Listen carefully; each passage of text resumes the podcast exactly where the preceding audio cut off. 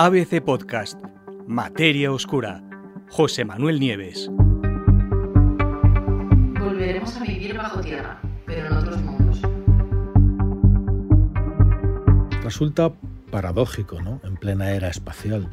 Pero cuando la humanidad salga por fin de la Tierra, lo más probable es que lo primero que haga sea volver a las cavernas.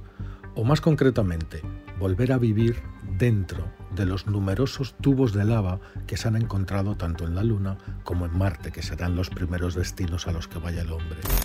Allí, protegidos de las radiaciones dañinas que vienen del Sol y que vienen del espacio, los futuros colonos humanos podrán construir sus primeros asentamientos y según un estudio mm, reciente de investigadores de las universidades italianas de Bolonia y de Padua, allí, debajo, en esas cavernas volcánicas, tendrán espacio de sobra para construir incluso ciudades.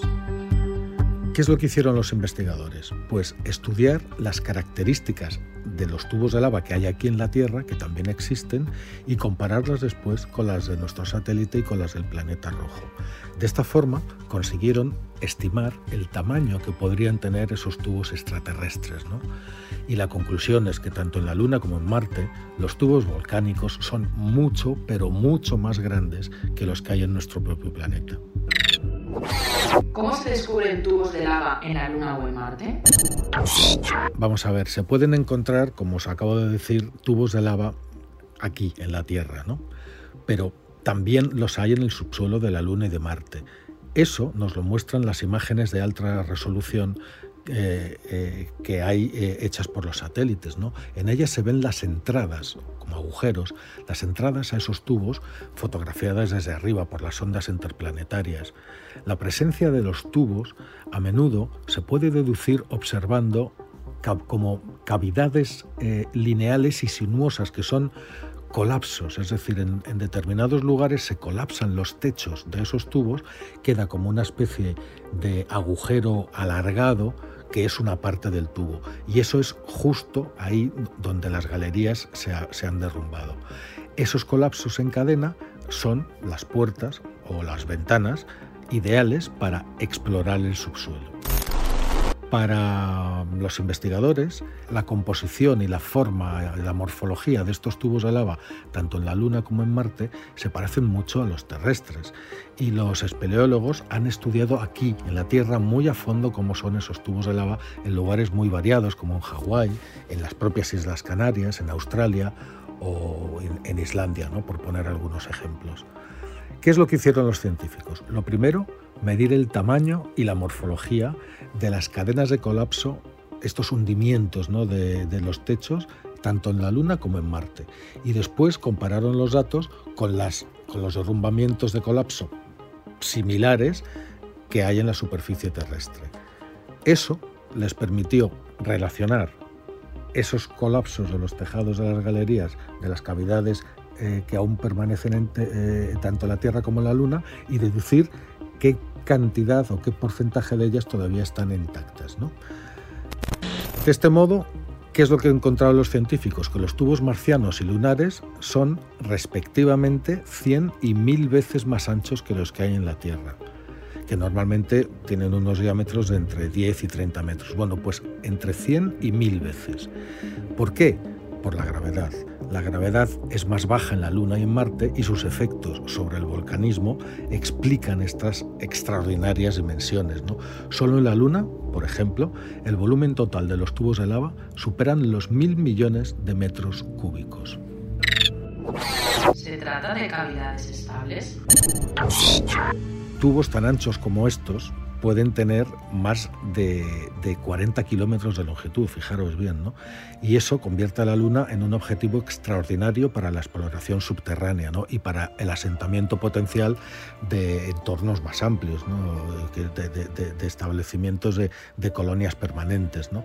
Son tan grandes, dicen los investigadores, que podrían contener incluso una ciudad pequeña. Pero lo más importante, y aquí respondo a la pregunta, es que esos tubos son estables, a pesar de sus enormes eh, dimensiones. Sus tejados, sus techos son estables porque precisamente debido a la menor atracción gravitatoria. ¿Qué sucede entonces con los techos colapsados que hemos detectado? Según los investigadores, esos se deben al impacto de meteoritos, no a que las estructuras hayan venido abajo por su propia gravedad. ¿no?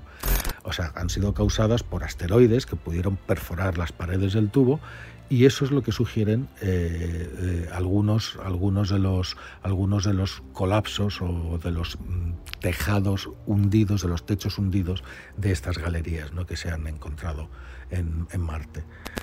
Los tubos de lava mm, parecen entonces ideales para proporcionarnos protección contra la radiación cósmica y solar, pero también contra los impactos de micrometeoritos. Eh, que ocurren a menudo en las superficies de los cuerpos planetarios que no tienen con una atmósfera.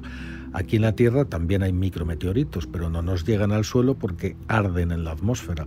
Eh, podemos verlos en forma de estrellas fugaces, pero nada más. Pero en la Luna y en Marte, que no tienen atmósferas como las de la Tierra, esos micrometeoritos llegan al suelo. Llegan a decenas de miles de kilómetros por segundo. Es decir, pueden atravesar a un astronauta de parte a parte y sin que se dé ni siquiera cuenta. ¿no? Eh, bueno, pues vivir en estos tubos de lava pues sería también una protección contra eso, contra, esa posibilidad.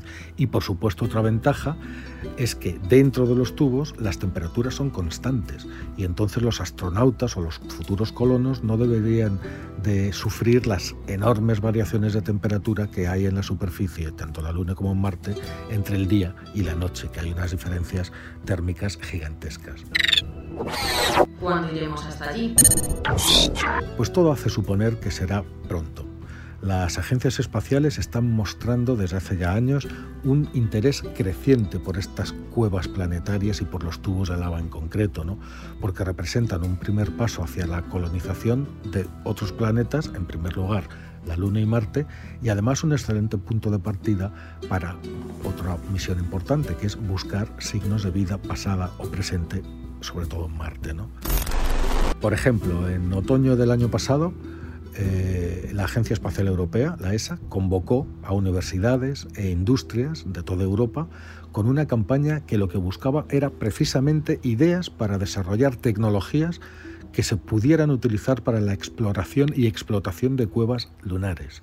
Específicamente buscaban sistemas que sean capaces de aterrizar sobre la superficie de la Luna y desde esas bases operar misiones de exploración de los tubos de lava.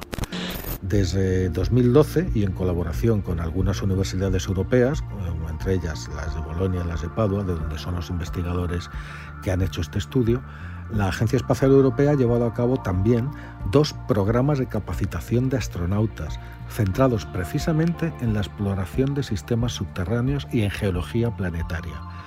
Esos programas por supuesto incluyen los tubos de lava, eh, eh, eh, los astronautas se van a entrenar a distintos sitios, como por ejemplo la isla de Lanzarote.